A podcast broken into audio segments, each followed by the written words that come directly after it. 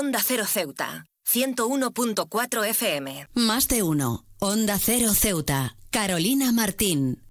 En un mundo que a menudo parece impulsado por el consumismo desenfrenado y la competencia implacable, el día para dar emerge como un faro de esperanza, recordándonos la esencia misma de la humanidad, que es la generosidad. Este movimiento, también conocido como Giving Thursday, Tuesday, perdón, se ha convertido en una llamada anual a la acción para fomentar la solidaridad y la filantropía en todo el mundo. En contraste con los días previos, marcados por ofertas y descuentos, el día para dar nos invita a reflexionar sobre el poder de nuestras acciones altruistas. Este día, que sigue al Black Friday y al Cyber Monday, nos busca impulsar, no busca impulsar las ventas, sino fortalecer los lazos de la comunidad y recordarnos que la verdadera riqueza reside en nuestra capacidad de dar. Es fácil perderse en la vorágine del consumismo, pero el Giving Tuesday nos proporciona una oportunidad invaluable para desacelerar y reflexionar sobre el impacto que nuestras acciones pueden tener en la vida de los demás. Puede ser una donación financiera a una organización benéfica, tiempo dedicado a causas sociales o simplemente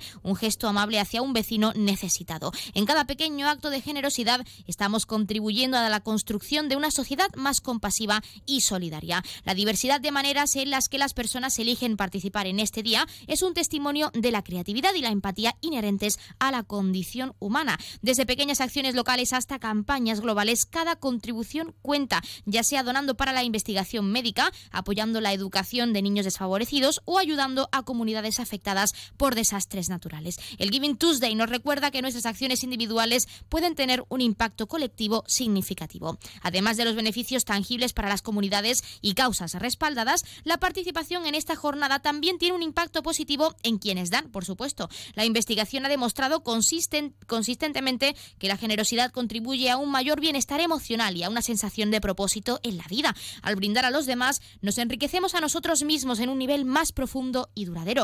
A medida que abrazamos el espíritu del día para dar, es fundamental recordar que la generosidad no debe limitarse un solo día al año. El impulso de dar y cuidar debe convertirse en un compromiso continuo, arraigado en nuestras vidas diarias. Solo mediante la integración de la generosidad en nuestra rutina diaria podemos construir comunidades sólidas y resilientes. En este día animamos a todos a reflexionar sobre cómo pueden contribuir a hacer del mundo un lugar mejor. Al dar, no solo transformamos la vida de los demás, sino que también modelamos un cambio un camino hacia un futuro más compasivo y lo más importante, sostenible para todos.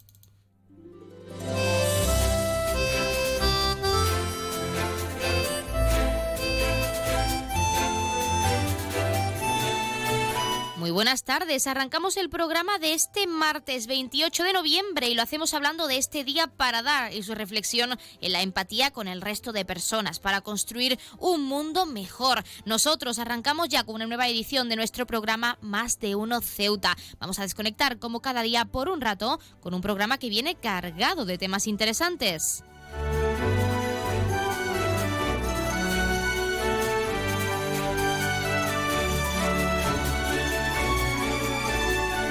Y nos escuchan como cada día en el 101.4 de la frecuencia modulada y en las direcciones www.ondacero.es y www.ondaceroceuta.com. Ya saben que pueden como siempre participar en nuestro programa y pueden hacerlo de varias formas. En primer lugar y hasta la 1.42 menos 20 que nuestra compañera Llorena Díaz nos acerca toda la información local, pueden hacerlo en directo llamándonos al 856 200 179. Como cada día estaremos aquí hasta la 1.52 menos 10 del mediodía. Si lo prefieren, pueden enviarnos una nota de voz o un mensaje a nuestro WhatsApp, que es el 639 40 38 11, o un correo electrónico a la dirección ceuta Y otra alternativa, si lo prefieren, es contactarnos mediante nuestras redes sociales, porque estamos en Facebook y en Twitter en arroba onda cero ceuta.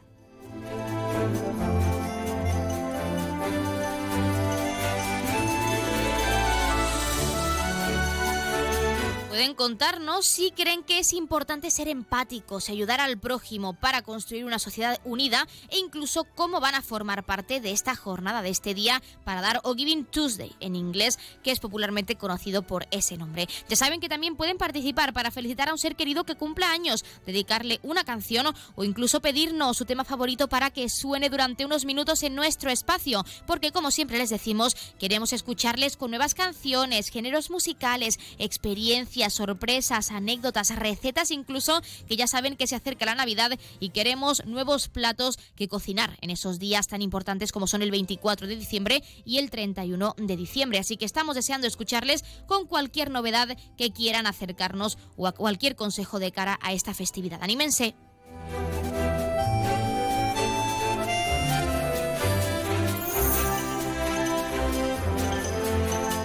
Como siempre tenemos muchas cosas que contar cuando son las 12 y 25 minutos de este mediodía, como siempre recordando que la empresa Elity, la empresa de transporte aéreo de nuestra ciudad, cuenta con una bonificación del 60% para aquellas personas no residentes en esta perla del Mediterráneo, tanto desde Algeciras como desde Málaga. Como siempre les decimos, aprovechen que se acerca ese puente de diciembre, está ya a la vuelta de la esquina, la semana que viene y las festividades tan importantes que son en este caso la Navidad 24 y 31 de diciembre, esos días clave. Aprovechen ese descuento y formalícenlo a través de la página web www.elity.es. Y con este recordatorio, como cada día, comenzamos con nuestro programa.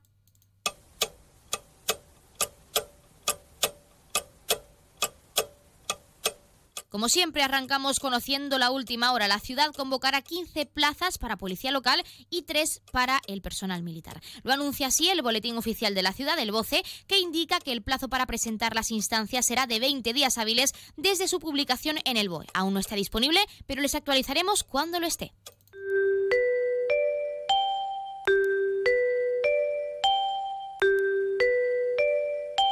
Ya tenemos la previsión meteorológica según apunta la Agencia Estatal de Meteorología.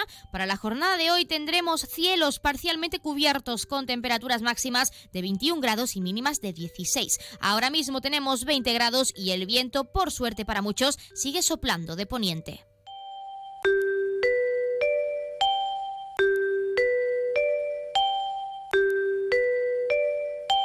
Como siempre también vamos a contarles, acercarles la noticia curiosa del día. Mucha gente ya saben que recurre a portales como Infojobs o LinkedIn para buscar trabajo. Son por lo general buenas plataformas para encontrar puestos cómodos o que se ajusten a nuestros perfiles y necesidades. Pero naturalmente muchos puestos con requisitos exagerados y que tienen muy poco que ofrecer a cambio también acaban colándose en estos sitios. Así lo ha demostrado una oferta que ha recibido 1,4 millones de visualizaciones y se ha hecho viral en Twitter por lo descompensada que era provocando cientos de comentarios indignados, por supuesto. Como se puede ver en la foto dentro del tuit, el puesto es de abogado en un buffet no revelado y el trabajo es presencial y a jornada completa. Entre los requisitos están tener el, al menos dos años de experiencia, un máster y un nivel de inglés nativo o bilingüe. Pero por otro lado, también ofrecen un tipo de contrato que se encuentra en una categoría misteránea, por lo que podría no ser indefinido y el salario bruto oscila entre los 6.000 y los 14.000 euros anuales, lo cual se traduciría en 1.160 euros brutos al mes con 12 mensualidades. Esto es lo que se ve en la captura de pantalla, pero el puesto añade requisitos adicionales, que son capacidad para asesorar a clientes en áreas del derecho como civil, penal, administrativo e internacional o capacidad para trabajar de manera independiente y en equipo. Remuneración competitiva acorde a la experiencia, aseguran. De hecho, esta oferta ya ha recibido un centenar de inscritos. Cobra más de repartidor de globo que de abogado. ¿Quién va a coger ese puesto? Un usuario de Twitter. Pensé que ese era el sueldo mensual, añade otro, bastante indignados con esta oferta que por por alguna razón ha obtenido demasiados inscritos en estas plataformas, en Infojobs y en LinkedIn. Así que ya saben que pueden contarnos si piensan que es justo, si creen que se deberían optar a trabajos más eh, remunerados, mejor, em, con mejor calidad, sobre todo para garantizar el bienestar de los trabajadores y aquellas personas que están deseando encontrar trabajo, sobre, sobre todo a la juventud que necesita trabajar, que quiere trabajar y que también quiere conseguir experiencia.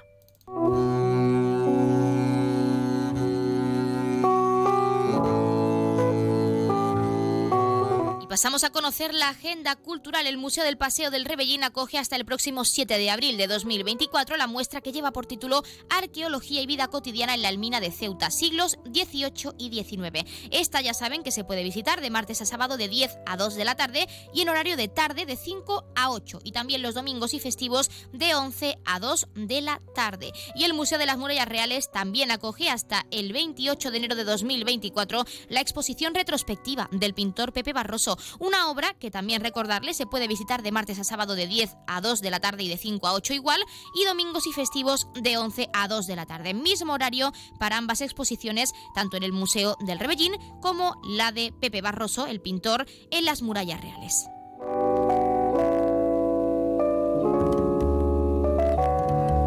Como siempre, también contarles qué ocurrió un día como hoy. En 1909, el compositor ruso Sergei Rachmaninov presenta su concierto para piano número 3, el que es considerado una de las piezas de piano más difíciles técnicamente de la música clásica. En 1930, el filósofo José Ortega y Gasset publica su obra La rebelión de las masas en España. En 1964, la NASA lanza desde Cabo Cañaveral, Estados Unidos, la sonda Mariner 4 hacia el planeta Marte, la cual efectuará el primer vuelo sobre el planeta y el envío de la primeras fotografías de su superficie. Y en 2005 la tormenta tropical Delta irrumpe en las Islas Azores y en Canarias, afectando a la isla de Madeira, donde causa graves daños materiales y cortes eléctricos que se prolongaron durante más de una semana.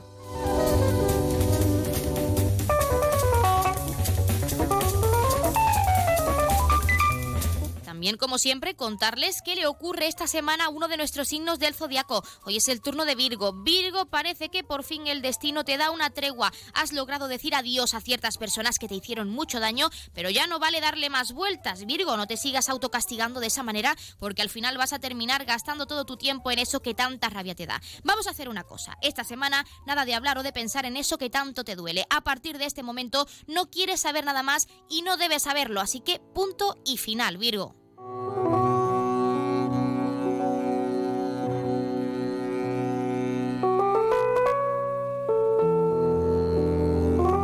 Y ha dado comienzo ya la quinta semana de la discapacidad y la, y la accesibilidad en Ceuta, con diversos proyectos y actividades que pretenden concienciar y construir una sociedad ceutí accesible y segura para todos. El consejero de Fomento, Medio Ambiente y Servicios Urbanos, Alejandro Ramírez, era el encargado de inaugurar este programa de actividades, así que, por supuesto, vamos a escucharle.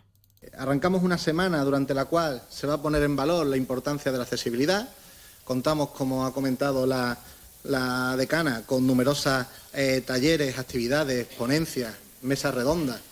Eh, en definitiva, una serie de actuaciones que cuentan con expertos de primer nivel que analizarán y debatirán aspectos esenciales como la inclusión, la comunicación, la accesibilidad y la superación personal, entre otros temas. Además, eh, la alianza institucional y asociativa se construye al final como un vínculo, un vínculo estratégico con el objetivo de gestar una serie de proyectos trascendentales orientados a transformar Ceuta. Al final en una urbe, pues lo más accesible posible para todos en diferentes ámbitos.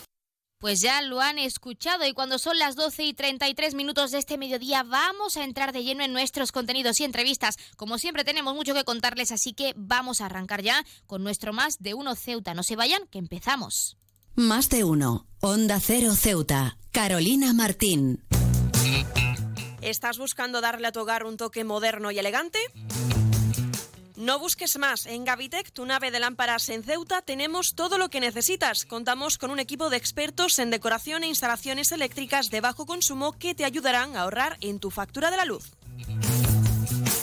En nuestra exposición encontrarás una amplia variedad de lámparas que se adaptan a todos los estilos y gustos. Además contamos con un amplio catálogo para que puedas encontrar la lámpara perfecta sin tener que salir de Ceuta. Pero eso no es todo. En Gavitec también disponemos de ventiladores silenciosos con control remoto, ideales para refrescar tu hogar en los días más calurosos. Y si te gusta la iluminación decorativa, contamos con tiras de LED y bombillas compatibles con dispositivos móviles Alexa y Google Home.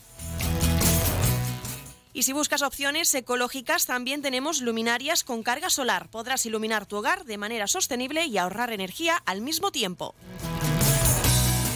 Además, en Gavitec también ofrecemos material eléctrico de calidad y confianza. Estamos en Muelle Poniente, nave 104. Te esperamos con los brazos abiertos. Gavitec ilumina tu vida.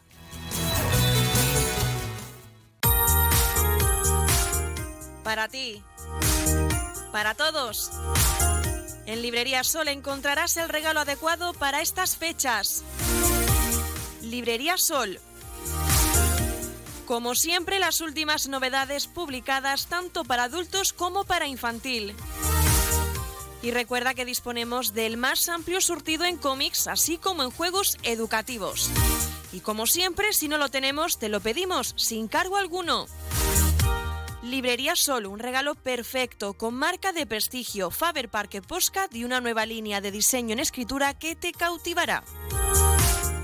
Y para que en este 2024 no se te olvide nada, disponemos de un amplio surtido de agendas para todos los gustos. Estamos en calle Agustina de Aragón antes de llegar a la Iglesia de los Remedios. Librería Sol, desde siempre, contigo.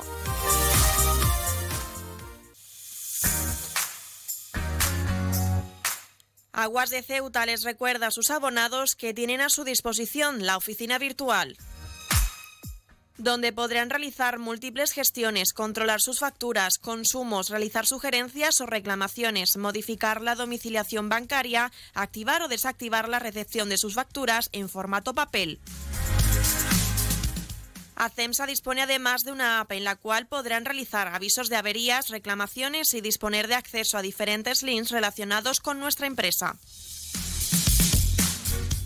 Desde ACEMSA le recordamos nuestros teléfonos gratuitos 24 horas 910 21 56 y el 629 20 98 25 de mensajería WhatsApp y Telegram.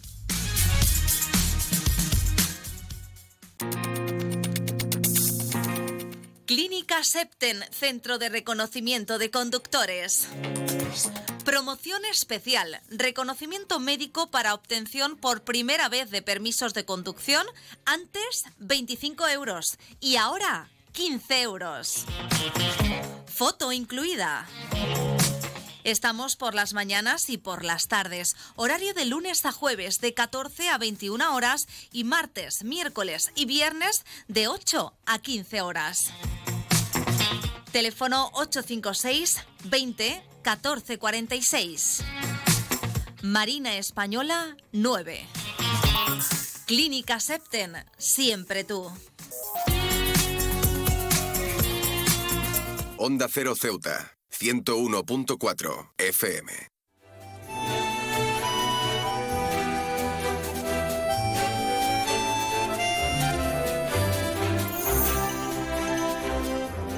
La tos nocturna es una afección que puede darle la vuelta a nuestro día a día, aunque no lo parezca, y por ello en nuestra sección de salud tenemos con nosotros al doctor Julio Maset de CINFA para hablar de la tos nocturna. Julio Maset, muy buenas tardes. Muy buenas tardes. Bueno, en primer lugar, para quien no lo sepa, aunque es raro, pero por entrar en contexto, ¿qué es exactamente la tos nocturna?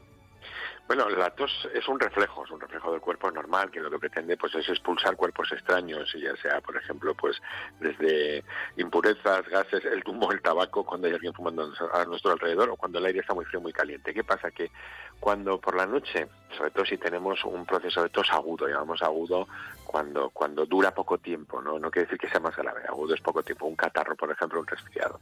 Claro, por la noche nos tumbamos, al tumbarnos eh, las vías respiratorias se cierran un poquito, sobre todo las de la garganta. Y la secreción de mucosa nasal pues cae hacia la garganta y todo eso en conjunto pues lo que hace es provocarnos el reflejo de la tos. Además, la tos, eh, como irrita, pues todavía se realimenta más, ¿no? Cuanto más tosemos, más se irrita, más tosemos. Y además por la noche, claro, como no hay, como no hay estímulos, estamos en silencio, oscuras, pues la tos todavía la percibimos más. Es decir que el dolor duele más de noche y la tos es más percibida de noche, por lo tanto nos impide el descanso. Eso es un poquito el resumen.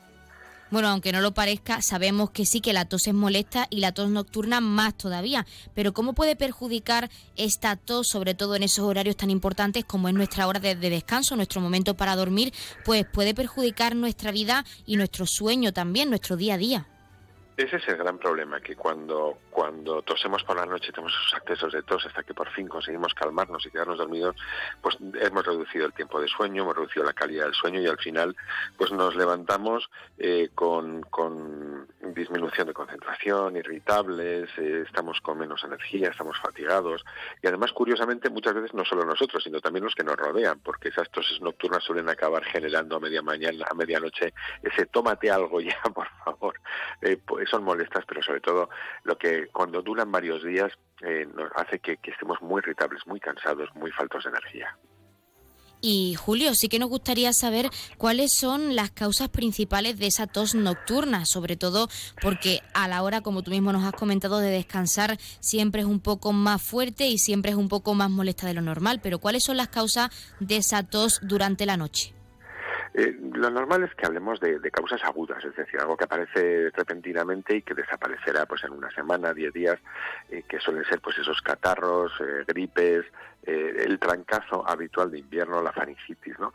En otras ocasiones, si, si la tos dura más de, tres, cuatro semanas, eh, deberíamos ir al médico porque entonces ya estamos hablando de otras posibles causas. Pues puede ser un, que, esa, que ese catarro se haya convertido en una bronquitis o que haya detrás una neumonía o, o incluso algo que llamamos ERGE, que es el reflujo gastroesofágico, que es eh, bueno, pues que nos sube ácido del estómago hacia la garganta, ese, ese, ese, pirosis, esa quemazón que tenemos a veces, pues cuando hemos comido más de la cuenta, pues la gente que tiene el esfínter que une el estómago con el esófago, pues un poquito incompetente por la noche, sobre todo al estar echado, puede subir un poquito de ácido hacia la garganta. Ese ácido irrita y acaba produciendo tos nocturna. Si la tos nocturna es de, es meses de evolución, puede haber detrás un RG o alguna otra patología que no son graves, se pueden tratar. Pero con lo habitual es que siempre sea pues un proceso tipo faringitis, un resfriado, un catarro, una rinitis, también alérgica, por ejemplo hablando de ese caso hipotético de que sea algo un poco más allá de lo que conocemos como un pequeño resfriado o una pequeña tos nocturna, ese reflejo,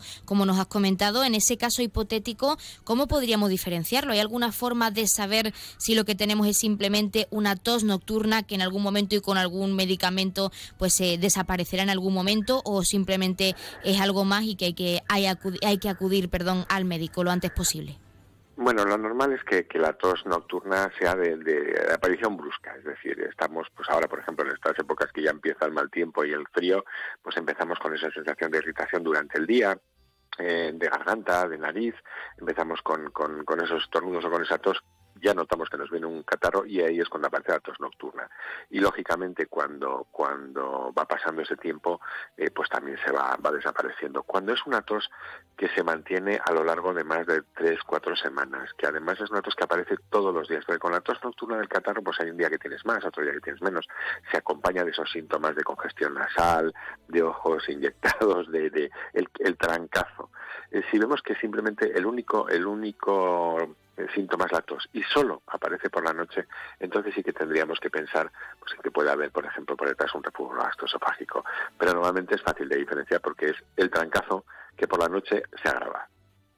Muchas veces no le damos de hecho esa importancia que merece porque pensamos que es una simple tos y que en algún momento desaparecerá, pero como hemos comentado puede perjudicar nuestro sueño y por ende nuestra vida cotidiana, nuestra vida laboral, social, pues en casi todos los ámbitos, por no decir en todo. ¿Qué debemos hacer o cómo debemos tratarla una vez padezcamos esa tos nocturna y que ya sea molesta y nos paralice pues nuestra vida cotidiana, como comentamos? Pues eh, podemos tomar dos tipos de medidas. Por un lado, pues medidas de postura o, de alimentación e hidratación y por otro lado, pues siempre tenemos en nuestra oficina de farmacia que en un momento determinado, pues si, es una tos aguda, como hemos dicho, pues asociada a un catarro, a un trancazo, lo que podemos hacer es ir a nuestra de farmacia porque hay, hay productos precisamente para poder combatir esa tos nocturna. Pero lo mejor sería, lo primero, mantener la habitación o la casa a un nivel de humedad alto. ¿Qué pasa? Que en invierno ponemos la calefacción y la calefacción reseca mucho el ambiente. Entonces, utilizar un humidificador o poner encima de los radiadores, eh, si tenemos radiador, pues unos, unos paños, eh, unos trapos de cocina mojados, eh, hace que se, que se evapore poco a poco y aumente la humedad. Es importantísima la humedad ambiente para reducir eso. Y luego lo que sí que podemos hacer al acostarnos, aparte de hidratarnos muy bien y por qué no hacer un lavado nasal con, por ejemplo, pues agua de mar estéril o suero fisiológico en la nariz, porque eso hidratará toda esa zona de la nariz y la garganta. Pero lo que sí que podemos hacer es estos días dormir con, con doble almohada o con una almohada con un cuadrante debajo. Eh, los caramelos, que muchas veces recurrimos a ellos, pues están muy bien, pero cuidado, los de miel y hierbas son fenomenal, pero los de eucalipto o los de menta que sí que es verdad que nos dan esa sensación de despejar la nariz, suelen ser un poquito irritantes para la garganta. Por lo tanto, mejor no utilizarlos antes de irnos a, la cama. Algunos consejos finales para añadir y para que nuestros oyentes lo tengan claro a la hora de tratar o controlar la tos nocturna.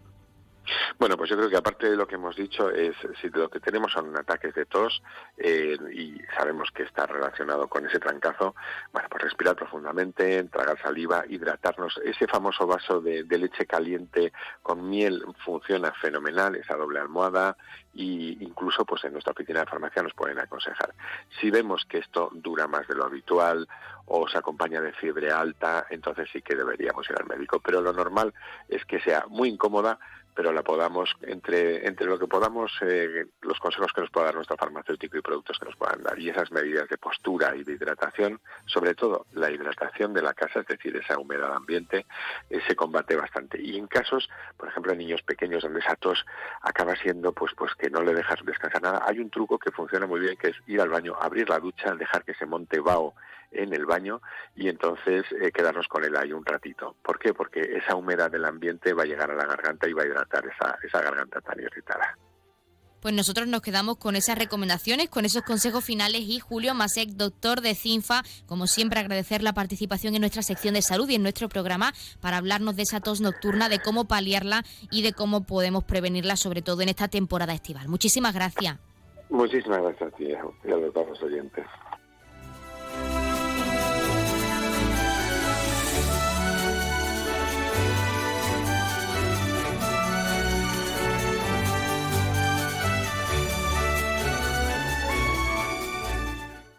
Más de uno. Onda Cero Ceuta. Carolina Martín.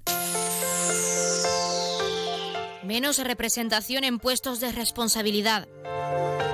Complicaciones para avanzar en una carrera profesional por tener que dedicar tiempo al cuidado de los hijos o a las tareas domésticas. Brecha salarial, acoso sexual. ¿En qué siglo vives? Ante la discriminación en el trabajo por ser mujer, está claro, sin género de dudas. Todos somos responsables, todos somos iguales, rompamos los techos de cristal. Rechaza aptitudes sexistas y recrimina las conductas que generan daño a las mujeres.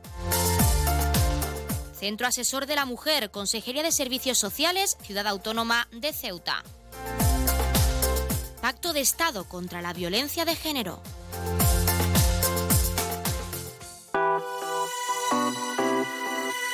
Belmóvil cumple 25 años gracias a vosotros. A todos los clientes que han confiado en nosotros. Experiencia, atención, surtido y servicio. Son los valores que hemos adquirido estos años. Las mejores marcas, los precios más baratos y el asesoramiento más profesional en Belmóvil. 25 aniversario de Belmóvil en calle Fernández número 4. Belmóvil, la tienda de tus sueños.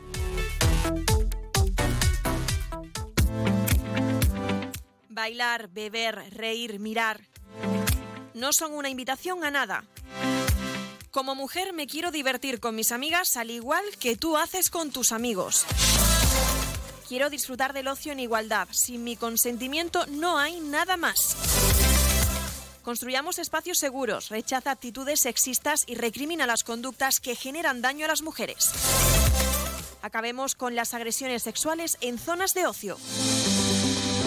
Centro Asesor de la Mujer, Consejería de Servicios Sociales, Ciudad Autónoma de Ceuta. Pacto de Estado contra la Violencia de Género.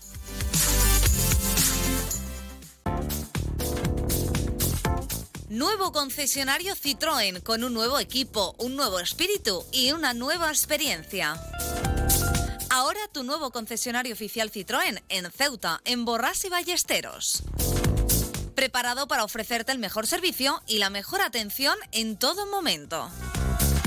Nuevo concesionario oficial y servicio técnico Citroën en Ceuta, en Borras y Ballesteros, Avenida España, número 26. Cruza el estrecho disfrutando de la experiencia de viajar en helicóptero de la forma más rápida, cómoda y segura. Con Elity, una compañía española creada y pensada para ti. Ahora a un precio increíble. Los pasajeros no residentes que deseen a Ceuta tendrán la ventaja de contar con una importantísima bonificación del 60% sobre el precio total del billete de ida y vuelta, aplicable a todos los vuelos regulares de la compañía con salida desde Algeciras y Málaga. Para más información visita nuestra web elity.com elity.es, app o redes sociales. Elity, ahorra tiempo, gana vida. Onda Cero Ceuta, 101.4 FM.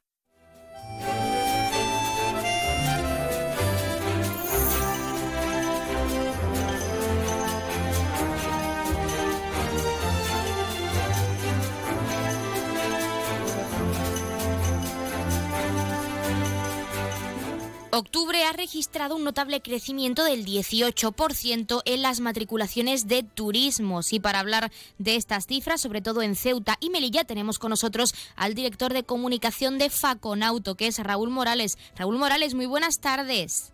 ¿Qué tal? Buenas tardes. ¿Qué tal? Bueno, nos gustaría saber, en primer lugar, para entrar en contexto, los datos exactos de matriculación en Ceuta, sobre todo en nuestra ciudad autónoma. ¿Cómo ha sido ese mes de octubre? Bueno, eh, octubre se ha comportado bien eh, el mercado en Ceuta, igual que ha ocurrido en el resto de, España. En concreto ha crecido un 10% y se han matriculado un total de 74 turismos y todoterreno. En el acumulado del año, es decir, en los 10 primeros meses del ejercicio, las matriculaciones en Ceuta crecen un 2% con respecto al año pasado y se han matriculado hasta el momento 785 unidades en Ceuta es bastante curioso porque eh, estamos viviendo una inflación, una subida de precio y el mes de octubre pues se ha visto ese notable crecimiento en esas matriculaciones. ¿A qué crees que se debe, Raúl? Bueno, nosotros lo achacamos sobre todo a algo que no ocurría el año pasado. El año pasado no había coches en el mercado, no había stock suficiente eh, ni en los concesionarios ni en el resto de canales de distribución y este año sí que hay stock en, en los concesionarios y eso lógicamente lo que hace es mover eh, la demanda de aquellas familias, de aquellas empresas que tenían pensado cambiar de coche y que ahora lo pueden hacer porque hay coches suficientes en el mercado. Cuando hay coches en los concesionarios, lógicamente los concesionarios hacen su trabajo y eso mm, mueve la demanda. Y además se está produciendo otra situación y es que tanto marcas como concesionarios están siendo más ambiciosos en su propuesta comercial, eh, con lo cual se está abriendo una buena oportunidad eh, desde el punto de vista del precio para aquellas familias, aquellas empresas que, que hayan decidido cambiar de coche. Estas son las circunstancias que explican, bajo nuestro punto de vista, este incremento en las ventas. Podríamos decir entonces que este pasado mes de octubre esa inflación no ha afectado del todo, por así decirlo, a esas matriculaciones en nuestra ciudad autónoma siendo tan pequeña y viéndose también afectada por esta subida de precios, ¿no? Bueno, ha podido, bajo nuestro punto de vista, ese hecho de que hay coches y de que había una bolsa de clientes, de compradores que no ejercían su, su compra porque no había coches o porque pensaban que tenían que esperar más de lo normal. En cualquier caso, nos podemos hacer la pregunta de si no hubiese este contexto desfavorable, sobre todo por el precio del dinero y por los tipos de interés, eh, probablemente estaremos hablando de un mercado mucho más mucho más bollante porque es indudable que estas circunstancias eh, seguramente estén desanimando a muchas familias que quieren cambiarse de coche. Eh, ahora mismo es una decisión que hay que sopesar porque sobre todo el precio del dinero, aunque los bancos están haciendo, nos costa esfuerzos para mantener la demanda, el precio del dinero es algo que se está teniendo en cuenta a la hora de tomar esa decisión de, de compra. Para profundizar y si tenemos los datos concretos, Raúl, nos gustaría saber en Ceuta siempre, en este contexto, cuáles han sido los vehículos, los turismos más solicitados o vendidos ahora que también hay más stock, como nos has comentado en el pasado mes de octubre. Bueno, en esto Ceuta es un poco, eh, corre un poco paralelo al resto de, España. En España lo que se está matriculando son los coches, para entendernos, más competitivos en, precio. Eh, esto ocurre desde hace, desde hace meses eh, y esto ocurre también en Ceuta. Al final, la primera motivación que estamos viendo en el mercado es el precio. Por eso los modelos más vendidos son también los más económicos. Nos gustaría saber como profesional, en este caso como director de comunicación de Faconauto, Raúl, si se sigue manteniendo este aumento en los dos últimos meses, en este mes de noviembre y en diciembre. ¿Crees que se alcanzarán para final de año los objetivos planteados en cuanto a matriculaciones se refiere? Bueno, en, eh, los meses de noviembre y diciembre suelen ser buenos porque la actividad comercial eh, es, más fuerte, sobre todo este año, como decía antes, hay vehículos en el mercado. Eh, las marcas y los concesionarios aprovechan estos dos meses para eh, bueno, eh, igualar sus sectores y también para cumplir sus objetivos y se abre una buena oportunidad de final de año para cambiar de coche. Eh, a ver, nosotros teníamos un objetivo de matriculación de unos 940.000 unidades para este año y si todo marcha bien seguramente ese objetivo pues se sobrepase con cierta con cierta cura. Esto no quiere decir que estemos contentos porque si comparamos con el año 2019 aún estamos un 20% por debajo de lo que se matriculaba hace, hace cuatro años. Raúl, también hay que tener en cuenta que noviembre es el mes de las rebajas. Suelen aparecer rebajas en casi todos los sectores y nos gustaría saber, en este mes de noviembre, ¿se prevé un mayor aumento de matriculaciones? Sí, en noviembre y diciembre suelen ser meses eh, fuertes en, matriculación de vehículos. El año pasado fue una excepción porque esa carencia de stock pues impidió matricular vehículos, sobre todo en el mes de diciembre, que fue francamente malo. Pero este año se espera un buen, mes de noviembre y un, un buen mes de diciembre. Y seguramente lo que hay que trasladar a los mm, oyentes es que quien quiera cambiarse de coche va a encontrar buenas ofertas de aquí a final de año hablando de trasladar a nuestros oyentes y para finalizar, Raúl, ¿qué recomendaciones les darías personalmente a esos oyentes, a esas familias que quieran adquirir un coche, que quieran cambiarlo y pueden hacerlo porque ahora hay stock en nuestra ciudad autónoma? ¿Qué les recomendarías antes de adquirir un coche nuevo? Bueno, sobre todo mm, dos parámetros muy importantes. ¿Para qué usan el coche? Es decir, cuántos kilómetros hacen eh, al día. Según ese parámetro podemos, eh, y por dónde circulan, podemos decidir qué tecnología elegir, eh, porque la ventaja que tenemos ahora es que nunca había, habido tantas tecnologías disponibles para adquirir un vehículo. y por otro lado, y esto es muy importante, qué presupuesto tiene para resolver esa, esa movilidad. Con estos dos parámetros y, lógicamente, si van a, un concesionario oficial, les van a asesorar perfectamente para decirles qué, coche pueden adquirir. Ojo, eh, cuando hablamos de coche, yo no descartaría ni mucho menos el vehículo de, ocasión, que también es una buena opción eh, en estos momentos, porque también hay stock y también se pueden encontrar eh, buenas ofertas. Pues Raúl Morales, nosotros nos quedamos con esas recomendaciones finales y muchísimas gracias por darnos unos minutos para valorarnos esos datos positivos en el pasado mes de octubre en cuanto a matriculaciones de turismo en nuestra ciudad autónoma. Esperamos que siga así. Muchísimas gracias y muchísima suerte pues de cara a cumplir los objetivos a final de año. Gracias a vosotros, un saludo.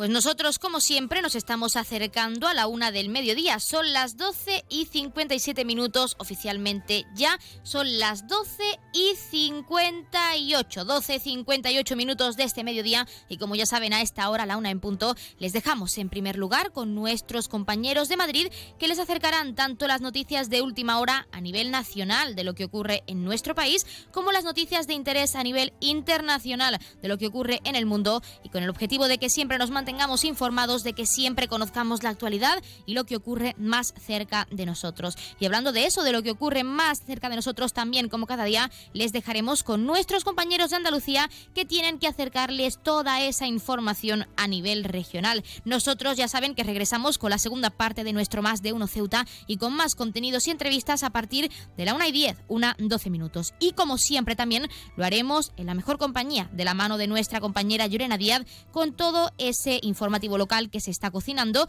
y que nos traerá a modo de resumen con ese avance informativo como es costumbre a esa hora, a la una en punto. Estamos muy pendientes porque hoy también se está celebrando una sesión plenaria, la sesión plenaria de control, así que estamos muy pendientes, nuestra compañera les acercará toda esa última hora, toda esa información y en ese avance informativo como siempre. Nosotros recordarles, antes de dejarles con nuestros compañeros de Madrid y Andalucía, que pueden seguir hasta esa hora, una 42 menos 20 del mediodía, participando en nuestro programa llamándonos en directo al 856 200 179. Pero si lo prefieren, tienen disponible nuestro WhatsApp 639 40 38 11 o nuestro correo electrónico ceuta arroba onda Otra alternativa ya saben que es contactarnos y seguirnos en redes sociales. Estamos en Facebook y en Twitter en arroba onda cero ceuta, donde como ya saben también les actualizamos tanto a nivel informativo de lo que ocurre en Ceuta como a nivel de este programa. Por si no han podido estar con nosotros, no se preocupen que como siempre contarán con nuestro podcast para que no se pierdan ni un detalle. Ahora sí, regresamos enseguida, no se vaya, les dejamos en la mejor compañía.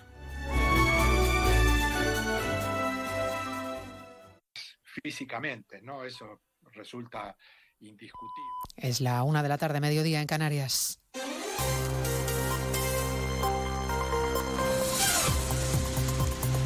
Noticias en Onda Cero. Buenas tardes, les avanzamos a esta hora algunos de los asuntos de los que hablaremos con detalle a partir de las dos en Noticias Mediodía, empezando a esta hora en el Palacio de la Moncloa con la comparecencia de la ministra portavoz Pilar Alegría tras la reunión del Consejo de Ministros. No ha tenido reparos desde el atril de la Moncloa en descalificar los cambios que está haciendo el líder del Partido Popular, Núñez Feijó, en el organigrama de su formación política. Así se ha referido la ministra portavoz a Miguel Tellado, el que será nuevo portavoz del Partido Popular en el Parlamento. Hemos podido escuchar especialmente y últimamente esos abruptos que han salido de la boca del señor Tellado, insultos y soeces por parte de la presidenta de la Comunidad de Madrid o por parte del presidente del Partido Popular, insultos y soeces que yo desde luego no voy a repetir por respeto a todos ustedes, pero sobre todo por respeto a los ciudadanos de mi país. Miguel Tellado será el portavoz del Partido Popular en el Congreso, la voz de los populares, en sustitución de Cuca Gamarra, un gallego al que así recibe el diputado y portavoz parlamentario del BNG, Néstor Rego. Por respeto a los Bulldog, creo que es mejor esta, esta otra opción de mamporrero de la oposición. Y por lo tanto, eh, bueno, podemos concluir que pasamos de Gamarra a Macarra. Este es el nivel, así está el ambiente a horas de la sesión solemne de apertura de la quinta legislatura en la que el Partido Popular se prepara para hacer oposición. Cambios en Génova que son competencia de Núñez Feijó como líder de la formación y que apoya, lo ha hecho en más de uno esta mañana, Juan Manuel Moreno, el presidente de Andalucía. Yo le respeto sus decisiones es él el líder, es él el cabeza de cartel, es él que suda la camiseta y por tanto a él le corresponde tomar esas decisiones y desde luego yo estoy convencido que lo hará con un criterio, como siempre lo hace, ¿no? de generosidad y equilibrio territorial, pero pensando en, el proyecto, que es lo que tiene que hacer. Aquí no estamos para contentar a los varones. El líder del gobierno andaluz muy satisfecho con el acuerdo por Doñana que firmó ayer con la vicepresidenta y ministra de Transición Ecológica Teresa Rivera, que también se ha felicitado por ello esta mañana en más de uno. No ha pasado por alto el momento elegido por la presidenta de la Comunidad de Madrid, Isabel Díaz Ayuso, para anunciar recurso ante el Supremo por el plan hidrológico del Tajo. Es llamativo que esto lo haga público ella ayer coincidiendo con, con, esa, con ese acuerdo con el señor Moreno Bonilla. Eh, y lo segundo es que los motivos que alega son mm, curiosos. ¿no? Yo creo que nunca jamás había invertido tanto en el Tajo para garantizar la buena calidad del agua y la buena calidad de los ecosistemas fluviales. Las autoridades de Gaza, controlada por Hamas, han anunciado la reapertura de la unidad de diálisis en el hospital de Al-Shifa. Recibirá pacientes este mismo martes tras la ofensiva de Israel a las instalaciones. Buena noticia, en medio de la prórroga de dos días del alto el fuego en Gaza se aborda la situación en la reunión de los ministros de Exteriores de la OTAN, en la que participa también el titular español José Manuel Álvarez. Álvarez aborda esta tarde otro frente abierto. Tiene reunión con su homólogo británico David Cameron, una cita con la que confía cerrar el acuerdo sobre el encaje de Gibraltar tras el Brexit. Corresponsal en Bruselas, Jacobo de Regoyos. El primer contacto entre Cameron y Álvarez ha sido por teléfono. El segundo se pretende que sea en un cara a cara en esta reunión de ministros de Exteriores de la OTAN aquí en Bruselas, en el cuartel general de la Alianza. En unos minutos entrará José Manuel Álvarez, el ministro de Exteriores español, a esta reunión y nos dará más información cuando hable con los periodistas que le estamos esperando aquí a la entrada de esta ministerial atlántica. Ya sabemos, en cualquier caso, que España quiere que este acuerdo de Gibraltar quede firmado mañana mismo. Contrariamente a lo que piensan, la mitad de las personas sin hogar en España tienen empleo, un empleo precario, contrariamente a lo que piensan los españoles. Es uno de los datos más destacados del último informe de Cruz Roja sobre la discriminación y vulnerabilidad social de aquellos que carecen de un hogar. Belén Gómez del Pino. Casi la mitad de quienes cada día viven y duermen en la calle tienen trabajo y el 22% de jornada completa. La pérdida en la calidad del empleo ha hecho que este deje de ser un mecanismo de inclusión social, explica María del Mar Pajeo, presidenta de Cruz Roja Española. Una situación normalizada que evidencia que entre la vida de muchas de las personas que hoy carecen de hogar y la nuestra, hubo un momento en que no existieron grandes diferencias. La mitad de las personas sin hogar nacieron en España y aunque el sinhogarismo afecta sobre todo a hombres, cada vez hay más mujeres viviendo en la calle. Ocho de cada diez han sufrido discriminación y hay un 18% de afectados que tienen menos de 30 años. Sinhogarismo es precisamente una de las novedades que incorpora la versión digital actualizada del Diccionario de la Lengua. La Real Academia se sigue adaptando a los nuevos tiempos y hoy ha presentado las palabras incorporadas, por ejemplo, machirulo, chunda chunda, perreo o crack. A esta hora en Valencia, ceremonia de entrega de los premios Rey Jaime I, que preside el rey Felipe VI. Amparo Sánchez. Buenas tardes. La Fundación Premios Rey Jaime I reconoce cada año la singularidad, el rigor y la vocación de trabajo de investigadoras e investigadores. Este año, tres hombres y tres mujeres han recibido estos galardones por sus trabajos de manos del rey Felipe VI. El premio al emprendedor Alfonso Jiménez, presidente de la empresa palentina Cascajares, ha destacado en nombre de los premiados que todos trabajan por crear un mundo mejor y ser cabeza tractora para crear emprendedores el rey que hace entrega ahora mismo de los galardones, Jaume I, y que anoche entregó el premio Cerecedo a Carlos Alsina. Se lo contamos todo a partir de las dos, como siempre, en una nueva edición de Noticias Mediodía. María Hernández, a las dos, Noticias Mediodía. Trabajo, casa, ducha, cena, cama. Salir de trabajar con el piloto automático no tiene pérdida, aunque pensándolo bien sales perdiendo. Te pierdes conversaciones, te pierdes risas, te pierdes lo que sucede a tu alrededor. Salir de trabajar con el piloto automático es el camino fácil. Muchos lo siguen, otros, y cada vez somos más, preferimos seguir la brújula para no perdernos nada. La brújula, con Rafa La Torre. Toda la actualidad de lunes a viernes desde las 7 y siempre que quieras en la web y en la app. Onda Cero, tu radio.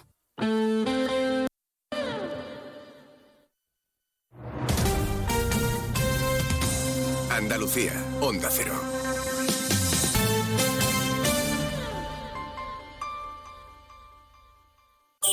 En estas Navidades, saborea el mejor jamón ibérico de bellota, los romeros de Alanís, producto familiar y artesanal con tiendas en Alanís y Sevilla. Los romeros de Alanís. Descubre nuestro producto estrella, lomito ibérico de bellota, el mejor sabor para estas fiestas. Realiza tu pedido entrando en shop.losromerosdealanís.com y lo recibirás en casa en 48 horas. Los romeros de Alanís, de nuestras dehesas a tu mesa. Escoge otro camino. Ven al lugar donde las playas no tienen fin, donde la naturaleza no termina nunca. El lugar de interminables momentos en familia, de deportes nuevos cada día, de cafés tranquilos y largas sobremesas. En Vera, todas las posibilidades son infinitas. Infinitamente Vera. Infinitamente tú. Disfruta el Black Friday con Social Energy. Llévate 200 euros en tu batería virtual con Luz, con seguro todo riesgo incluido los dos primeros años y grandes descuentos con hasta 25 años de garantía en todas nuestras instalaciones de primeras marcas. Esta semana 20 meses al 3,55% TAE. Pide tu cita al 955 44 11 11 o socialenergy.es. La revolución solar es Social Energy. Sobre todo, Onda Cero Andalucía. En Onda Cero, Noticias de Andalucía. Jaime Castilla.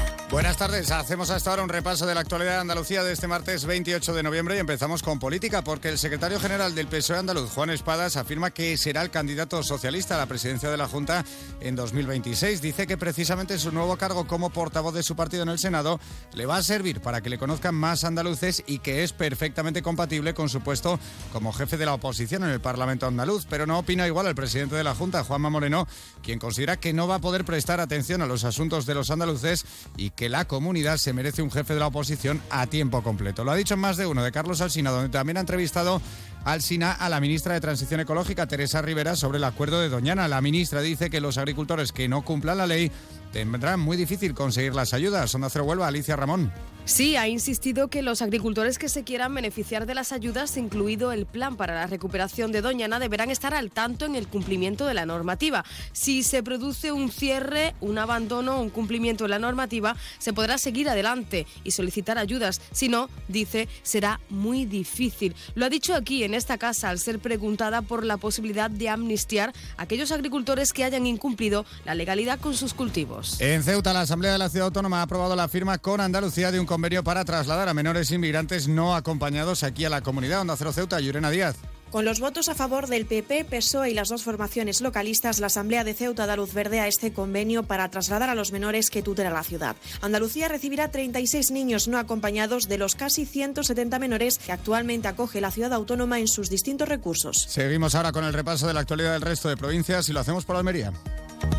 En Almería, primer balance de FICAL que ha cerrado con 10.000 asistentes a sus propuestas de cine y 20 millones de impresiones en redes. La Diputación Provincial destaca la presencia de William Levy porque seguidores del artista cubano han llegado a la provincia desde diferentes puntos de España.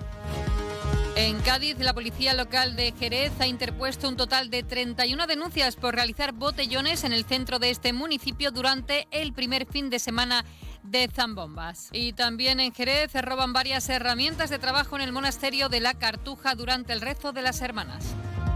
En Córdoba, la plataforma Unidos por el Agua se reúne esta tarde en Pozo Blanco para acordar acciones futuras con el fin de reclamar soluciones al abastecimiento de agua en el norte de la provincia.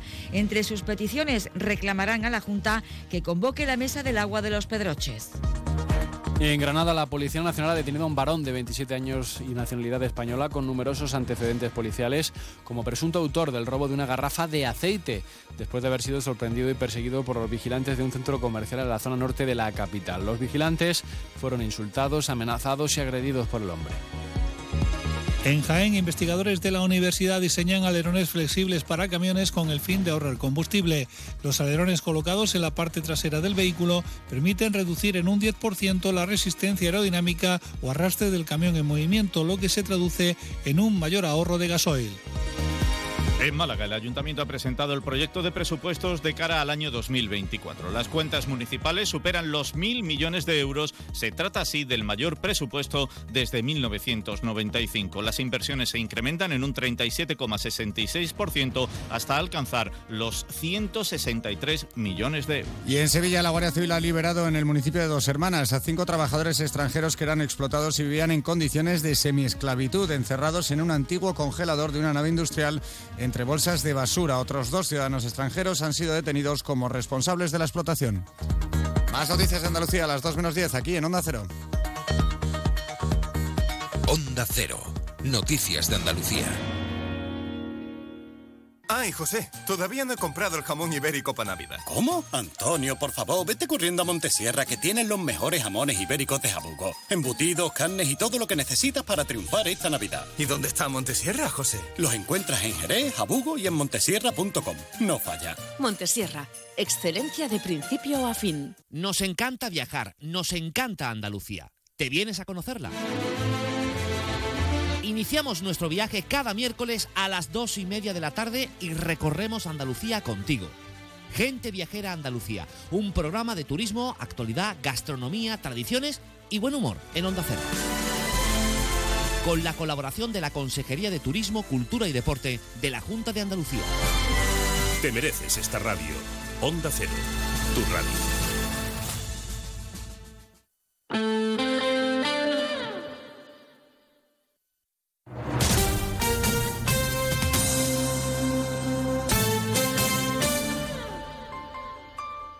Onda Cero Ceuta, 101.4 FM. Más de uno. Onda Cero Ceuta. Carolina Martín.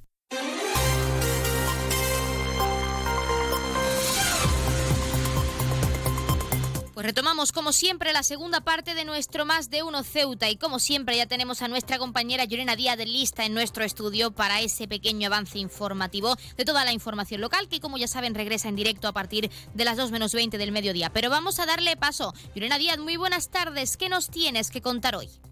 Muy buenas tardes. Pues la Asamblea de Ceuta ha celebrado hoy la sesión ordinaria correspondiente al mes de noviembre, donde las formaciones políticas han elevado sus diferentes propuestas al Gobierno. Alguna de ellas, pues la propuesta relacionada con crear un plan urgente de contingencia para la retirada de vehículos abandonados en la ciudad, presentada por el Partido Socialista, que se ha propuesto por unanimidad. También contarles en, otro, en otras propuestas que también se han elevado, que no ha contado con apoyos, por ejemplo la de Vox, una propuesta al querer instar al Estado, mediante la ciudad, implantar una prueba única de BAU de bachillerato y acceso a la universidad.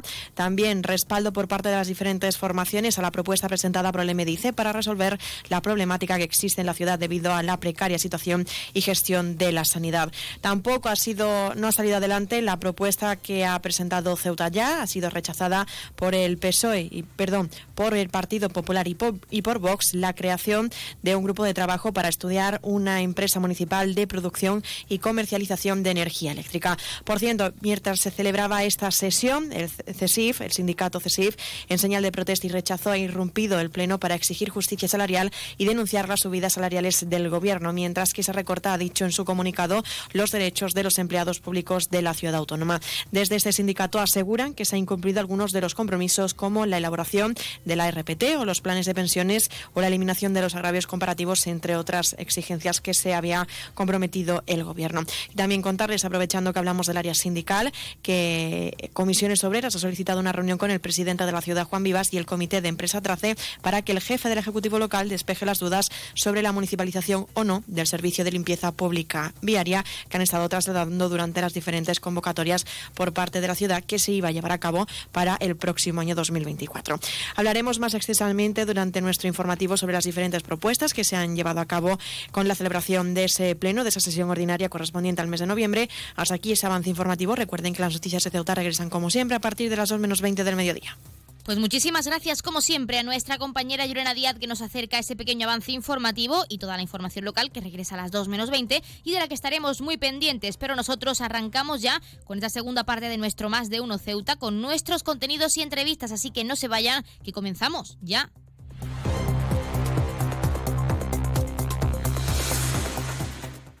Más de Uno. Onda Cero Ceuta. Carolina Martín.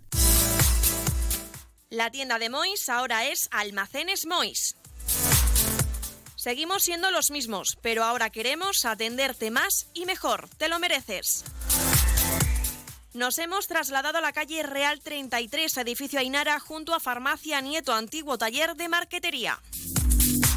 Almacenes Mois, ahora más artículos, más novedades y como siempre con los mejores precios. Y no te pierdas nuestras ofertas y liquidaciones. Almacenes Mois, por y para ti. Un árbol, un sol, mi mamá, Ahora los impuestos son cosa de niños. Servicios Tributarios de Ceuta se lo pone muy fácil. A partir de ahora podrá pagar sus impuestos a través de la página web tributosceuta.org. Solo necesitará una tarjeta de crédito y la carta de pago que recibió por correo y con un solo clic se ahorrará tiempo, colas y desplazamientos. Recuerde tributosceuta.org. Servicios Tributarios de Ceuta, Ciudad de Ceuta. Nuevo horario de caja de 8 de la mañana a 2 de la tarde. Onda Cero Ceuta, 101.4 FM.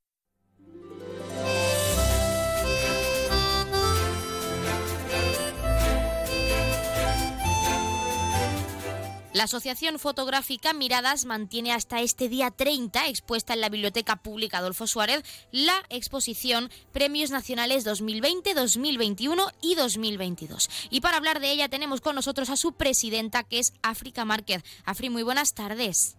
Hola, buenas tardes. ¿Qué tal? Bueno, en primer lugar, un título bastante curioso, una exposición bastante curiosa que se centra en los premios nacionales del 2020 al año pasado 2022. ¿Por qué este tema en concreto? Bueno, la Confederación Española de Fotografía, a la que pertenecemos, pues todos los años saca sus premios nacionales de fotografía. Eso significa que convoca una edición en que todas las federaciones de la, cada distinta comunidad autónoma española presentan a su fotógrafo y entre ellos pues eligen a tres fotógrafos entre los cuales un jurado internacional concede el premio nacional de la Confederación Española de Fotografía al mejor fotógrafo. Y hemos querido traer pues los tres últimos años de estos premios el año 2020 perdón 2021 y 2022 para que todos los ceutíes lo tengan claro, que aún tienen para verla hasta el día 30 de este mes. ¿Qué van a poder encontrar en esa biblioteca pública? ¿Qué tipo de imágenes o qué van a poder encontrar en esa sala de usos múltiples? Bueno, son tres fotógrafos muy diferentes. Hay un fotógrafo catalán, que es Jordi Ventura Carbó, que fue el que ganó el Premio Nacional en el año 2020.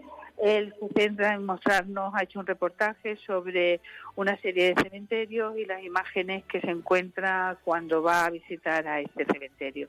El premio 2021 recayó en un fotógrafo ciutí, en José Ruiz Dueso, que es un gran fotógrafo de la naturaleza, y hay una serie de fotografías sobre los paisajes de Islandia y las auroras boreales.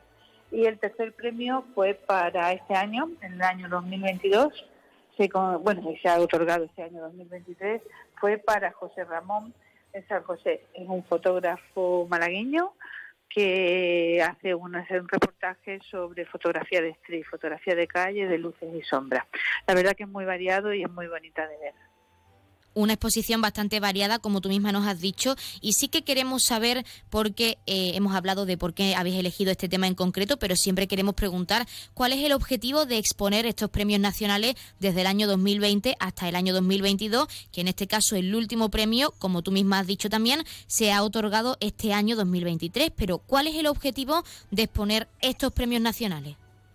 Bueno, el objetivo es dar a conocer sobre todo al pueblo de Ceuta la fotografía, las exposiciones fotográficas y la distinta variedad de fotografía que, que hay en la Confederación Española de Fotografía. Y sobre todo dar a conocer también esta importante organización que representa a todas las comunidades autónomas españolas con sus fotógrafos y que todo aquel que quiera pertenecer a la Confederación Española de Fotografía solamente tiene que eh, apuntarse a una de las federaciones o a una de las asociaciones donde resida y automáticamente pues se da paso a la Confederación Española de Fotografía.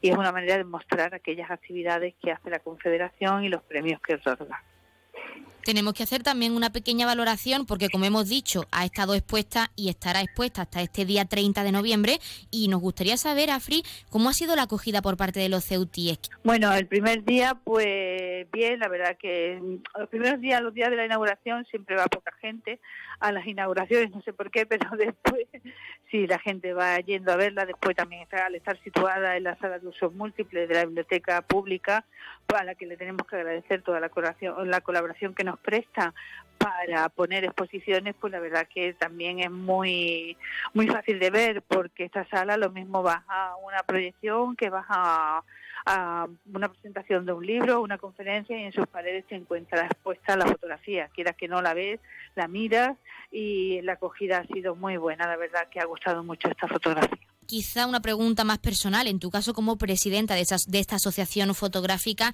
¿qué crees que aporta esta exposición, estos premios nacionales, que no hayan o que no aporten el resto de, exposiciones para que todos los ceutíes que quieran ir a verla y aún tengan tiempo, pues lo hagan y animarles un poquito más? Bueno, todas las exposiciones fotográficas que traemos, cada una su estilo es cultura, la fotografía es arte, la fotografía es cultura y nosotros seguimos trayendo cultura a Ceuta. Pues esta esta exposición lo que hace ver es lo que te he comentado, la labor que hace la Confederación Española de la Fotografía, apoyando la fotografía y a todos los fotógrafos y los premios que da esta Confederación Española de Fotografía. Es lo que hemos querido recalcar, dar a conocer que no solamente el fotógrafo expone por sí solo, sino que hay entidades, hay asociaciones, hay organizaciones que apoyan a los fotógrafos, que dan a conocer su obra, que dan premios y que esos premios son reconocidos a nivel nacional e internacional. Hemos preguntado cuál es el objetivo, pero también queremos saber qué supone para vosotros el seguir exponiendo estas obras en la biblioteca pública y que la ciudadanía conozca un poco más de la fotografía de vuestra asociación y de ese medio de expresión que es el arte, en este caso a través de las imágenes. ¿Qué supone para vosotros? Bueno, para nosotros traer a Ceuta arte, fotografía, cultura es, mm, es lo máximo. Pues porque lamentablemente nosotros vivimos una ciudad preciosa, pero que para poder mm, acceder a una sala de exposiciones o una em, exposición importante tenemos que coger un, bar, un barco, irnos a la península y verla. Y traerlas aquí pues, para nosotros ya es un hándicap y es decir, oye, no, ya que a nosotros nos cuesta un poquito más, que aquel que vive, por ejemplo, en la península, ir a ver fotografía, ir a ver arte, pues nosotros se lo vamos a traer a casa. Y para nosotros es muy importante hacer esta labor, la hacemos casi mensualmente, tenemos una o dos exposiciones en Ceuta, así llevamos casi ocho años trayendo exposiciones y esperamos seis. Pues African Market, presidenta de la Asociación Fotográfica Mirada, por eso mismo nosotros desde aquí animamos a los ceutíes y a las ceutíes que les quedan poquitos días, pues que hasta ese día 30 vayan a la biblioteca pública y conozcan estos premios nacionales tan importantes y centrados en el arte, que es el objetivo principal, y agradecerte también la participación en nuestro programa para hablarnos de esta exposición y de todo lo que representa. Muchas gracias. Gracias a vosotros por tomaros interés y por llamarnos y preguntarnos.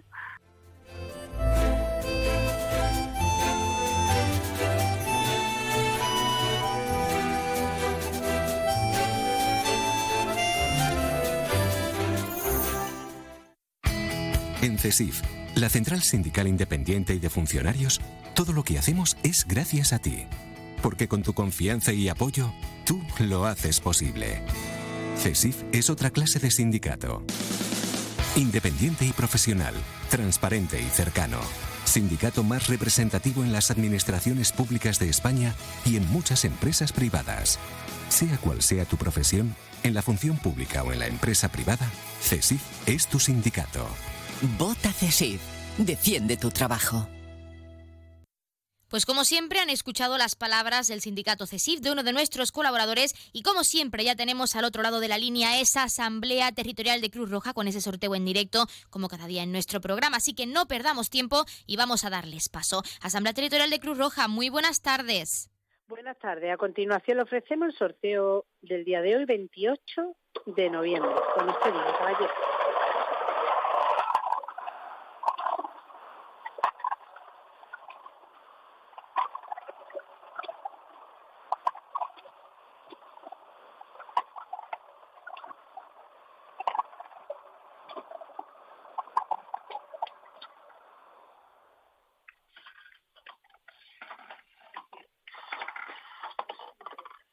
Siete, ocho, nueve. Felicitación a los ganadores desde Cruz Roja. Un cordial saludo y hasta mañana.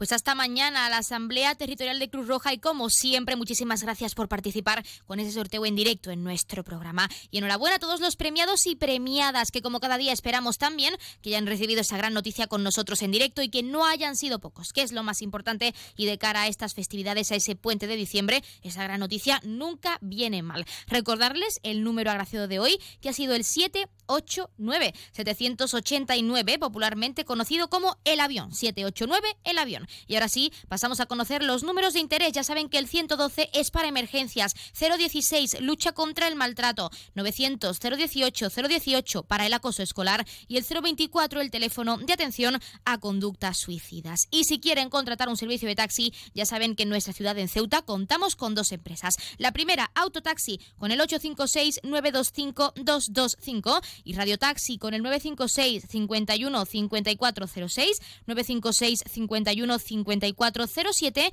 y el 956 51 5408. También, como siempre, acercarles las farmacias de guardia disponibles para hoy, martes 28 de noviembre. Horario diurno tendremos disponible la farmacia Díaz Segura en la calle Velarde número 12 y tanto en horario diurno como nocturno, apunten, tendremos disponible esa farmacia de confianza, la farmacia Puya, situada, como ya saben, en la calle Teniente Coronel Gautier, número 10, en la barriada de San José. Horario diurno y nocturno y además, por recordarles, horario diurno también, tendremos la farmacia Díaz Segura en la calle Velarde número 12. Y ahora sí, como siempre, les hemos acercado ese sorteo en directo, esos números de interés, esas farmacias de guardia y como siempre también queremos dejarles con algo de música para que desconecten, para que se relajen con nosotros y continuar enseguida en esta recta final de nuestro Más de Uno Ceuta. Tenemos mucho que contarles, hay novedades y es que en el día de ayer estuvimos en la presentación de los vaibonos navideños, aunque en menos de 24 horas se han agotado, pero hablaremos de eso enseguida. Primero escuchemos algo de música y desconecten. Volvemos enseguida, no se vayan.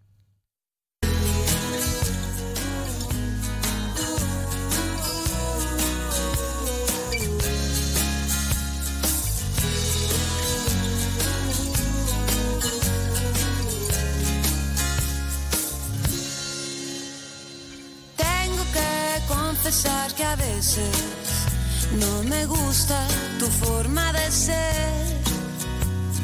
Luego te me desapareces y no entiendo muy bien por qué. No dices nada romántico cuando llega el atardecer. Te pones de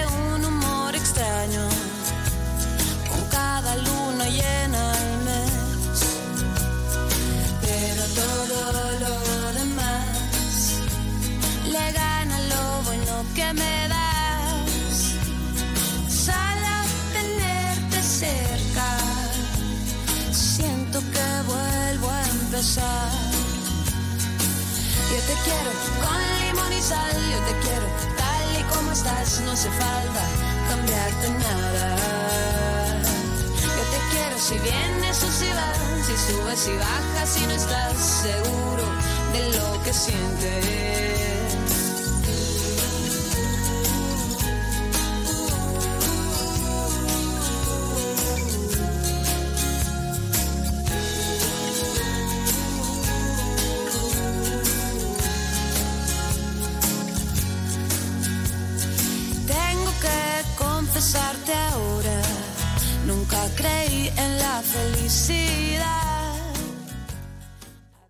Más de uno. Onda Cero Ceuta. Carolina Martín.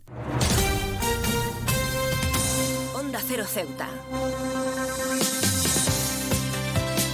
101.4 FM.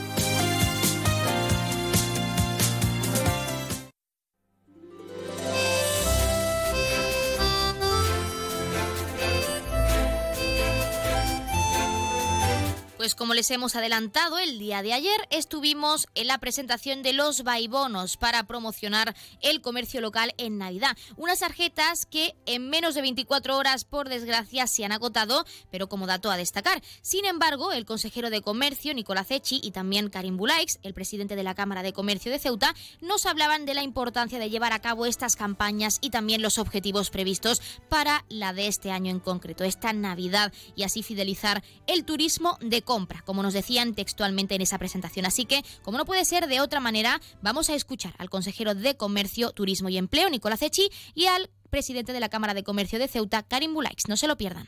Un año más estamos aquí, Karim y yo, presentando los bonos de Navidad que a poco a poco se están consolidando.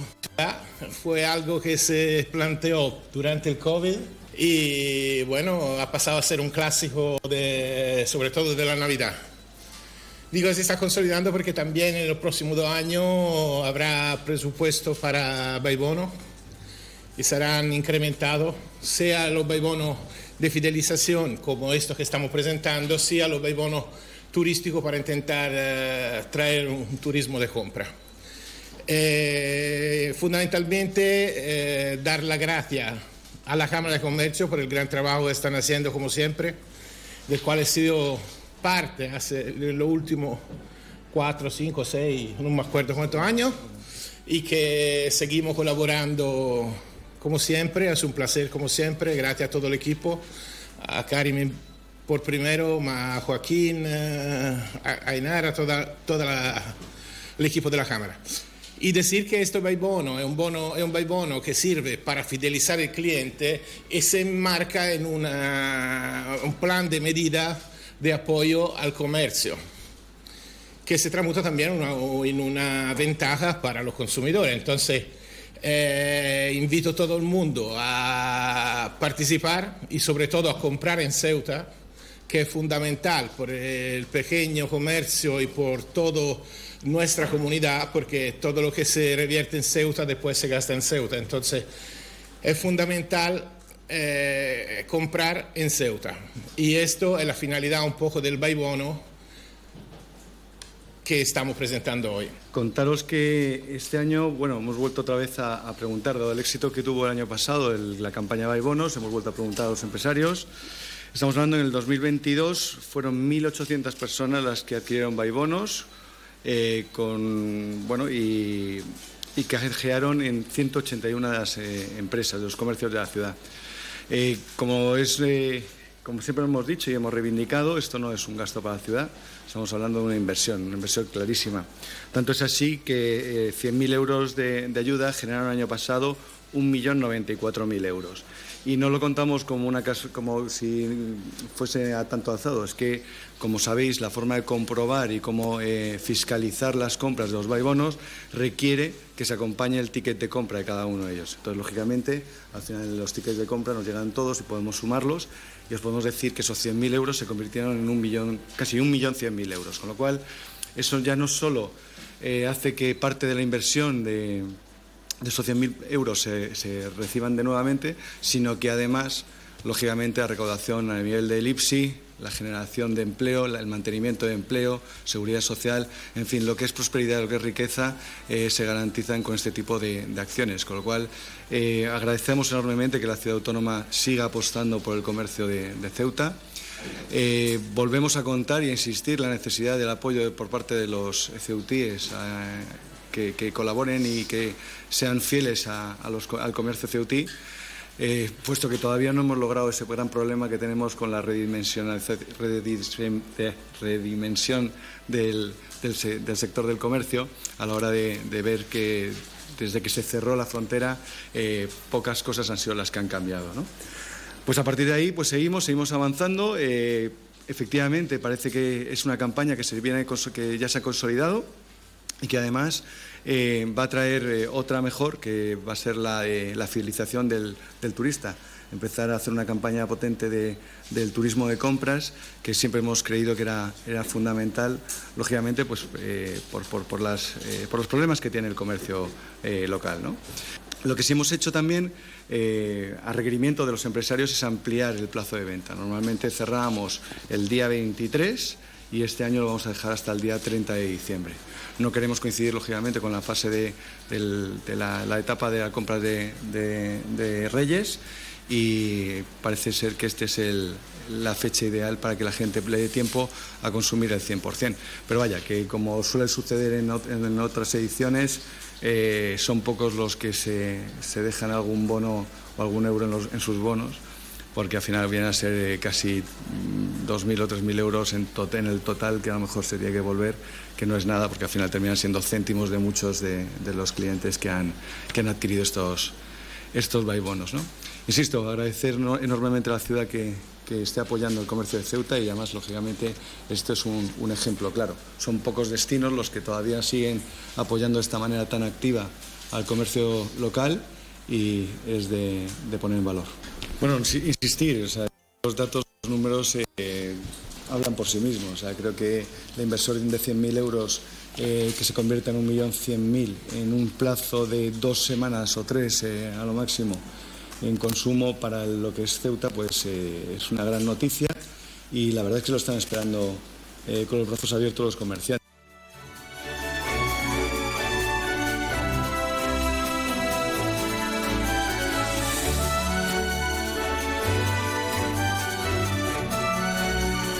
Pues ya lo han escuchado, sí les dio tiempo desde el día de ayer a las 12 de la noche, que es cuando se abrió ese plazo a conseguir su bono navideño para promocionar ese comercio local. Úsenlo hasta el día 30 de diciembre, tienen para hacerlo. Y para los que por desgracia no han podido contar con ese bono porque como decimos en menos de 24 horas se han agotado, han volado como ellos mismos dijeron en esa presentación, no se preocupen que siempre, y como ellos mismos dicen ese consejero de comercio, hay que fomentar el comercio local, sobre todo en estas festividades. Y hasta aquí nuestro más de uno Ceuta de hoy, nuestros contenidos y entrevistas. Como siempre, les dejamos con algo de música y a partir de la 1.42 menos 20 nuestra compañera Yurena Díaz trae en directo a esta emisora toda la información local, todo ese informativo y esa última hora de esa sesión plenaria. Así que tienen mucho que conocer, no se vayan y por nuestra parte que pasen muy buena tarde, por supuesto, y no se vayan, lo dicho, porque se quedan en la mejor compañía de la mano de nuestra compañera Yurena Díaz y ese informativo local. Regresamos mañana a las 12 y 20 con más contenidos y entrevistas.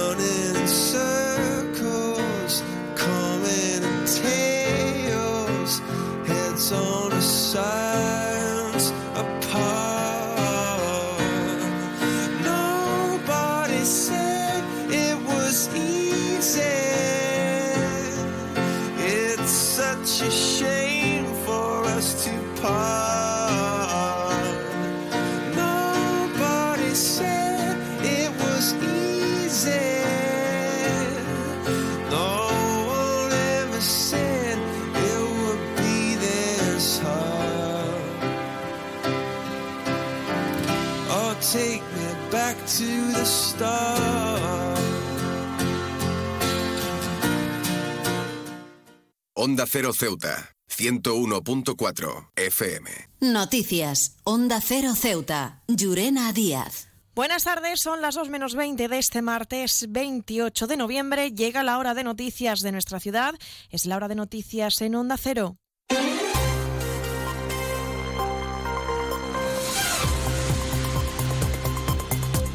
Y comenzamos, como siempre, nuestro informativo conociendo la previsión meteorológica y es que, según apunta la Agencia Estatal de Meteorología, para la jornada de hoy tendremos cielos parcialmente cubiertos, temperaturas máximas que alcanzarán 21 grados y mínimas de 17. Ahora mismo tenemos 19 grados y el viento en la ciudad sopla de poniente. Servicios informativos en Onda Cero Ceuta. Pues entramos de lleno en nuestros contenidos. La Asamblea de Ceuta ha celebrado hoy la sesión ordinaria correspondiente al mes de noviembre, donde las formaciones políticas han elevado sus propuestas al Gobierno. Previo, previo al inicio de esta sesión se ha aprobado el convenio de colaboración con la Comunidad Autónoma de Andalucía para el traslado de menores migrantes no acompañados en situación de contingencia migratoria. Andalucía recibirá 36 niños no acompañados de los casi 170 menores que actualmente acoge la ciudad autónoma en sus distintos recursos. Con los votos en contra de Vox, el líder de la formación, Juan Sergio Redondo, ha insistido en la necesidad de que el Estado exija a Marruecos cumplir con sus obligaciones y los convenios internacionales para acabar con el problema de inmigración ilegal que además el gobierno de España no hace absolutamente nada por exigir al Reino de Marruecos que cumpla con los convenios internacionales que tiene firmado en materia de protección al menor. Eh, si eh, desde el gobierno no se hace eh, esa función, se exige a las instituciones europeas y se exige a las instituciones internacionales que exijan a Marruecos que acojan a sus menores, evidentemente se podrá solucionar este problema y siempre será un problema para España que tendrá que estar repartiendo a estos menores que han entrado de manera ilegal en el territorio nacional por, el, por, el, por otras ciudades de, del país. Una propuesta que ha salido adelante con los votos a favor del Partido Popular, PSOE, Medice y Ceuta. Y ahora sí, hablamos de pleno, unanimidad a la propuesta del PSOE de crear un plan urgente de contingencia para la retirada de vehículos abandonados en la ciudad. El secretario general socialista, Juan Gutiérrez, ha cifrado en más de 350 el número de coches que se encuentran desamparados, una preocupación que comparten los diferentes grupos políticos de la Asamblea. Yo no he venido aquí a inventarme un número, señor Gaitán. Los 352 vehículos son los que están abandonados en nuestra ciudad más, un poquito más, un poquito menos, porque a lo mejor en algún rincón de la ciudad no hemos llegado. Pero le aseguro que hemos estado varias semanas rastreando la ciudad sobre vehículos abandonados y sobre todo el problema que generan de vandalismo asociado, un vandalismo asociado que al final se eh, traduce en quema de vehículos, en problemas para los vecinos y en intervenciones continuas y constantes por parte de, del servicio de extinción de, de incendios. Aportábamos incluso documentos gráficos, aportábamos fotografías que acreditaban esta mala praxis que se venía realizando frente al pobre argumento de que esto era así de manera provisional porque no había dónde dejar los coches. El consejero de Presidencia y Gobernación, Alberto Gaitán, ha señalado que este plan de contingencia existe y que gracias a los trabajos de identificación de la policía local ya se han retirado casi 300 vehículos abandonados en la vía pública. Casi 300 vehículos que se han retirado de la vía pública en lo que va de año, unido a esos destrucción de otros 150 que se han retirado del depósito municipal para poder dejar espacio, creo que deja claro y patente que existe un plan al respecto, que ese plan está, está en marcha, que ese plan se está llevando a cabo, pero, pero, y esto es importante, debemos respetar las normas que establece que es un vehículo abandonado y qué condicionantes se pueden dar para que un vehículo sea condicionado. Sin apoyos para Vox ante la propuesta de querer instar al Estado, mediante la ciudad, de implantar una prueba única de evaluación de bachillerato y acceso a la universidad en todo el territorio. Para la diputada Teresa López es un despropósito. Ha dicho que existan 17 pruebas distintas, así como la disparidad de resultados dependiendo de la región. La consejera de Educación en la ciudad, Pilar Orozco, ha defendido que el Gobierno apuesta por un sistema autonómico en igualdad de oportunidades, común y no única para todos. Parece que rechaza nuestra propuesta y que muestra igualmente cuál es su sentido de la igualdad entre los españoles, la de seguir perpetuando las políticas socialistas. El Partido Popular no sirve para nada más, bueno, sí, eh, para dejarse chantajear por socialistas en la elaboración de los presupuestos de la ciudad, como están haciendo los últimos años, y este no iba a ser menos. Señora Orozco, eh, nuestra propuesta es extensa porque está ampliamente justificada. Eh, efectivamente vamos a, votar eh, que no a su propuesta, precisamente por lo que comentaba antes, porque defendemos una, una EBAU común previa consulta a las comunidades y no tan centralista como ustedes proponen y respaldo a la propuesta presentada por el MDIC para resolver la problemática que existe en la ciudad debido a la precaria situación y gestión de la sanidad. La consejera de Sanidad, Navila Bencina, ha insistido en que la Administración local ha trasladado todas las cuestiones en esta materia al Gobierno de la Nación. Además, ha recordado su reciente intervención en el Consejo Territorial, una propuesta que ha sido defendida por la diputada Fátima Hamed.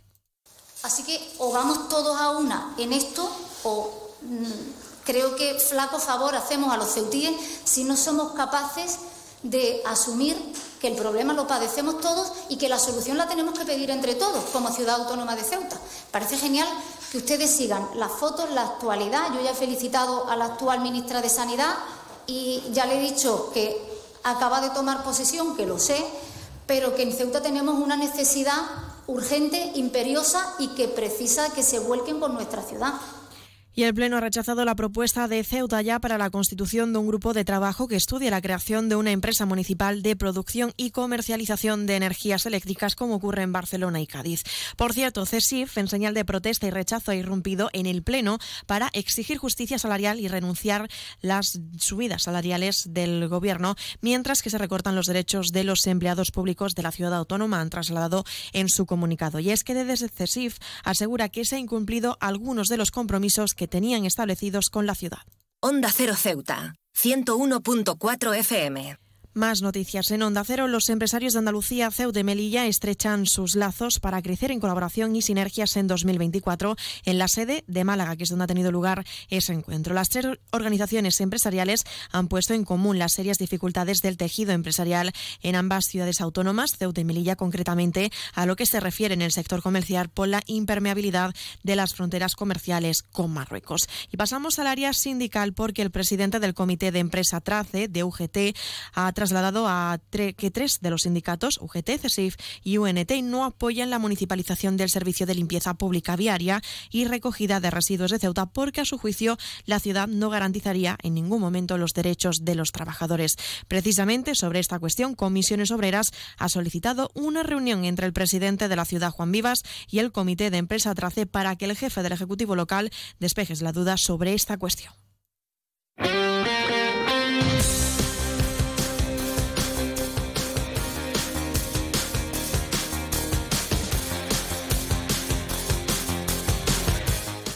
Y a esta hora pasamos a conocer la información deportiva. Les contamos que los equipos de la Federación de Baloncesto de Ceuta han jugado varios de sus partidos este fin de semana y como resultado también varias derrotas en la Liga Provincial de Cádiz en la que han acudido los ceutíes como invitados. El Fundación Cadete perdió por 61 a 35 ante el CB Cimbis en el encuentro celebrado en San Fernando y también derrota para el Fundación Infantil que perdió su partido disputado en Algeciras contra el CBCA AD Carteja por un resultado de 22-72.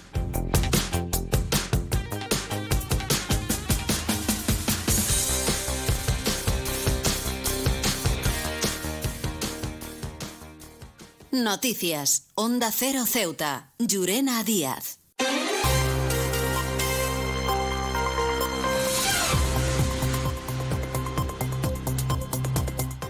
Y nos estamos acercando ya a las 2 menos 10 al final de nuestro informativo. Se quedan ahora con nuestros compañeros de Andalucía que les acercarán toda la información a nivel regional y como siempre unos minutos más tarde, a partir de las 2, nuestros compañeros de Madrid les ofrecerán toda la actualidad tanto a nivel nacional como internacional. Volvemos mañana miércoles, como siempre, a partir de las 8 y 20 de la mañana para contarles todo lo que suceda en nuestra ciudad durante las próximas horas. Y también aprovecho para recordarles que pueden seguir toda la actualidad de Ceuta a través de nuestras redes en arroba Onda Cero Ceuta. La previsión meteorológica que nos acompañará en la jornada de hoy será cielos parcialmente cubiertos, máximas que alcanzarán los 21 y mínimas de 17. El viento en la ciudad sopla de poniente y componente variable a lo largo de la tarde. Ahora sí, me despido, que pasen muy buena tarde y hasta mañana.